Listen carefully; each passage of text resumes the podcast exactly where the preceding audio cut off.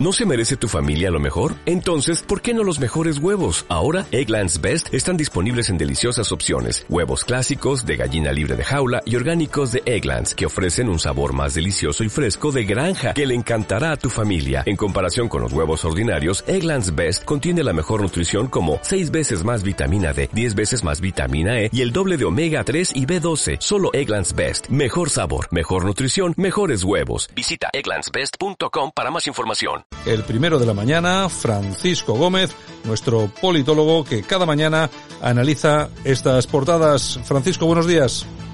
Hola, buenos días Santiago, ¿qué tal? ¿Cómo estás? ¿Qué tal? ¿Qué te han parecido las portaditas hoy?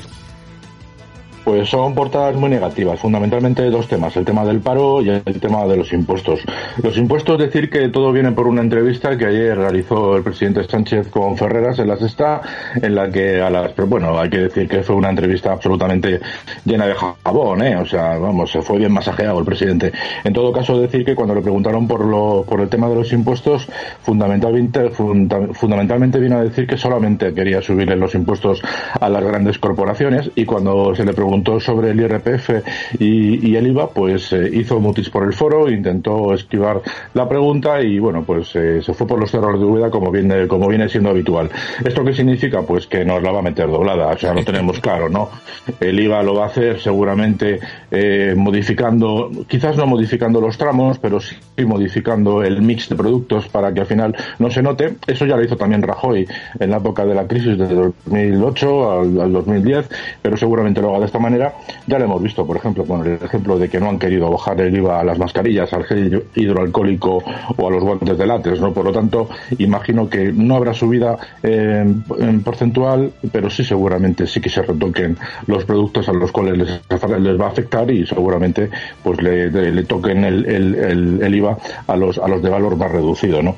Y en cuanto a en cuanto al tema eh, a este asunto, el tema de impuestos, es decir, que una vez más eh, el gobierno gobierno eh, hace hincapié en que nuestro, nuestro sistema impositivo no es el más alto de la Unión Europea, hay que decir que esto es absolutamente falso. El sistema impositivo de español es el más alto de la Unión Europea, lo que pasa que es que no recaudamos no lo suficiente para, para estar al mismo nivel de, de la presión fiscal. Es decir, que eh, el Partido Socialista o el PSOE o el gobierno en este caso lo que hace es confundir a los españoles indicando que no somos el, el país con más presión fiscal, pero porque ellos utilizan lo recaudado, ¿no? Realmente los impuestos son los más elevados de toda Europa y además tenemos una serie de impuestos obsoletos que en el resto de Europa pues no se están llevando a cabo. Y en cuanto a la segunda noticia, pues eh, es el tema del paro. Hay que decir que si comparamos el mes de junio del año pasado con el de este año, pues ha pasado de 3 millones 15 mil a 3 millones 842 mil de 3.862.000, perdón, que es un incremento del 28%. Hay que hablar en términos naturales, en números naturales, y aquí estaríamos hablando pues de estos 3.860.000, 3, casi 4 millones, más los cerca de 2, de 2 millones que están en los ERTES, pues estamos en 6 millones de euros, en 6 millones de parados eh, a mes de junio, ¿verdad? Los eh, sectores que más deberían tirar ahora mismo, que son el turismo y el terciario, la agricultura, vamos, y la ganadería y la, y la pesca, no están funcionando al 100% y por lo tanto, pues situación es harto complicado.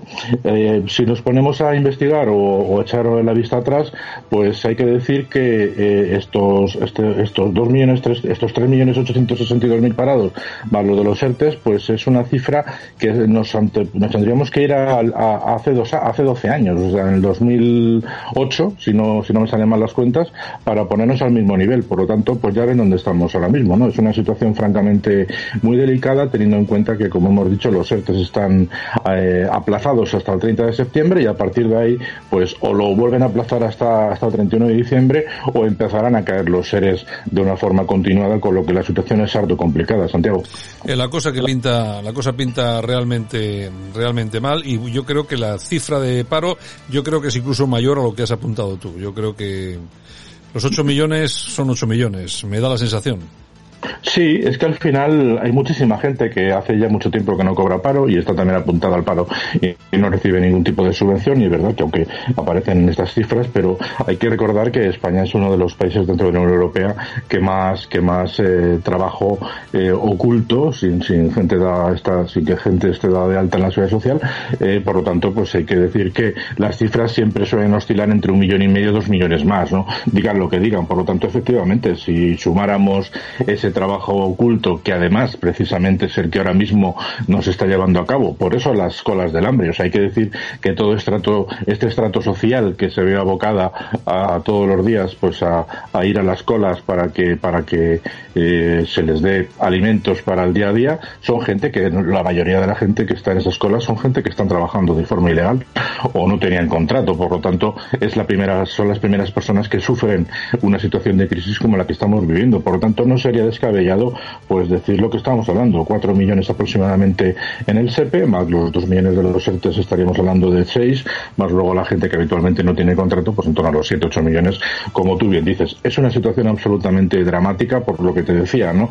En cuanto levanten un poco la mano y permitan que los empresarios puedan despedir, que recordamos que a día de hoy está prohibido, y por supuesto, pues se dejen de ampliar los ERTES, que aunque se ha puesto fecha 30 de septiembre, pues ya veremos si esto continúa siendo así, porque, bueno, aunque hubo finalmente acuerdo por parte de las tres partes, el gobierno, sindicatos y patronal, la patronal parece ser que es la que está más interesada en alargar esta situación. Los sindicatos, por supuesto, pues por, por, lo que a ellos respecta, pues tampoco habría ningún problema, simplemente matizar temas de fiscalidad y parece que es el gobierno el que más el que más problemas ponía eh, fundamentalmente porque ellos son los que conocen realmente que no hay dinero en las arcas públicas y, que la situación va a ser va a ser apremiante cuanto más eh, a cuanto más tiempo nos vayamos eh, eh, en el tiempo, ¿no? Hasta el fin de año, desde luego, parece complicado de que, de que haya dinero para todos. Pero bueno, al final es una situación, como digo, harto complicada y simplemente nos queda pues ir poco a poco ir viendo las cifras que mes a mes nos van saliendo y siguiendo analizándolas, Santiago. Pues muy bien, Francisco Gómez, eh, buen fin de semana y el lunes regresamos. Venga, igualmente, un saludo.